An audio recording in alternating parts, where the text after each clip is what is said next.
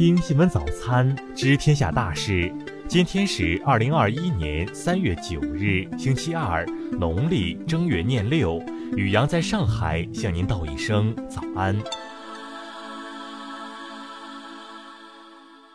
先来关注头条新闻：人大代表建议整顿无底线饭圈文化。近日，全国人大代表宋文新建议大力整顿饭圈文化和粉丝经济。他说，当前追星逐渐体系化、团队化，粉丝投入大量精力和金钱用于追星，关注明星的所有行踪，通过不同渠道购买明星隐私，甚至粉丝与粉丝之间互撕等现象，体现了当下无底线的饭圈文化。宋文新代表分析称，青少年从自然人向社会人转变的过程中感到迷茫，把偶像作为一个理想的自我去追寻或打造。学校德育教育过于单调，严格的规章制度和老师的管束影响了学生对自由个性的追从。同时，当下媒体把明星作为话题新闻来炒作，也在一定程度上导致饭圈文化乱象。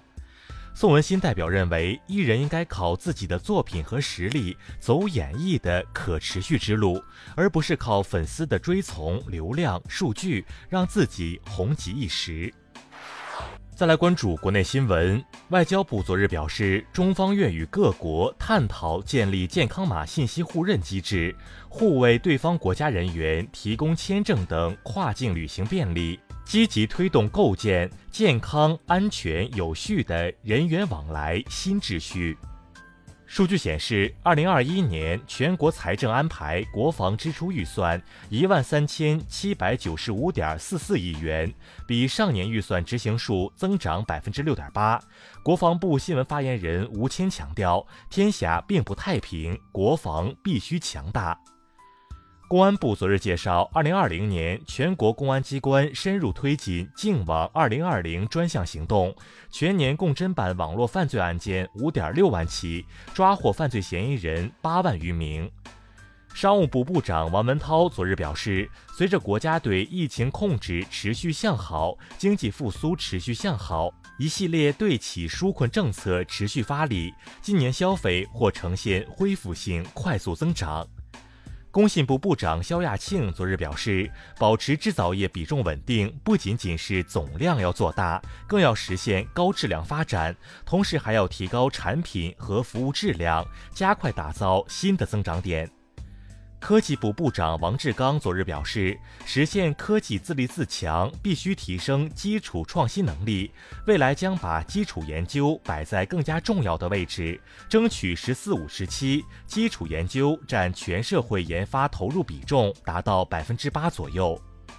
农业农村部昨日发布通知指出。各地畜牧兽医部门要坚决防范假疫苗风险，以最大的决心、最坚决的措施，严厉打击制售和使用非洲猪瘟假疫苗行为。银保监会披露的一月份保费数据显示。一月份，保险业呈现强劲复苏态势，行业原保费收入同比增长百分之十一点二，其中占行业保费百分之八十七的人身险业务收入同比增长百分之十三点八。再来关注国际新闻，美国总统拜登七日签署一项行政命令，利用联邦资源保护和增加选民投票的机会。该行政令将指示各机构增加选民获取登记材料的途径，并减少对某些群体的投票障碍，包括军事机构、海外的选民、原住民和残疾人。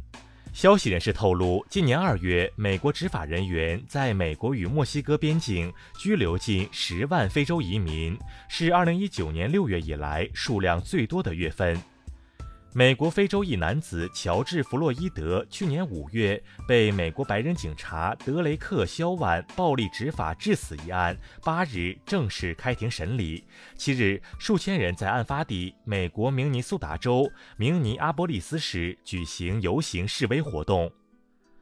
韩国政府八日表示，韩国与美国已就签署第十一份防卫费分担特别协定达成原则性协议，但未透露协议内容和防卫费分担的具体金额。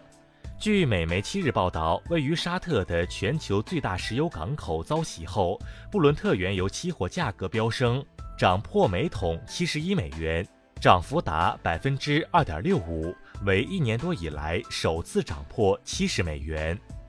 加拿大卫生部长七日表示，推行疫苗护照已被列入七国集团成员国的议程。截至当地时间八日，南非新冠疫苗确诊病例总数超过一百五十万例，死亡病例超过五万例，继续位居非洲大陆新冠肺炎确诊、死亡病例首位。伊朗政府近日释放了一名拥有英伊双重国籍的女子，该女子此前为英国某基金会工作，，2016年被以间谍罪判处五年监禁。再来关注社会民生新闻。石家庄市疫情防控指挥部昨日决定对藁城区管控策略进行调整，从八日起解除区域封闭管理，人员可跨区域有序流动，全区有序恢复正常生产生活秩序。重庆市科协昨日发布调查报告称，二零二零年重庆市公民具备科学素养的比例达到百分之十点二零，比二零一五年提高了五点四六个百分点，在西部地区跃升至第一位。云南省水利厅昨日表示，受降雨量偏少等因素影响，截至三日，全省各地因旱造成三十二点二四万人、九点三万头大牲畜饮水困难，农作物受灾面积达三十七点九万亩。青海省卫健委消息，二零二零年该省妇女健康指标稳步提升，其中全省孕产妇死亡率五年下降四成之多。昨日是二零二一年武汉大学赏樱预约首日，长约六百米的樱花大道上，成团簇拥的樱花迎风冒雨，傲然绽放。据了解，今年的赏樱政策与往年相同，即实名限额、网络预约、双重核验。再来关注文化体育新闻，CBA 常规赛第四十二轮，辽宁经过加时苦战，以一百二十四比一百一十五击败广东；青岛九十比九十八负于四川。英足总首席执行官马克·布林汉姆日前表示，温格的越位新规可能在中国的低级别联赛中先试行，如果成功的话，此后有可能在英国范围内试行。近日，央视少儿频道《熊猫和和》系列动画大联播顺利收官。据悉，该动画片正在从单一的动画内容生产向多业态衍生开发逐步迈进。二零二一年，厦门大学将迎来建校一百周年，校方日前发布了建校一百周年纪念邮票图稿及主题邮品。以上就是今天新闻早餐的全部内容。如果您觉得节目不错，请点击再看按钮。咱们明天不见不散。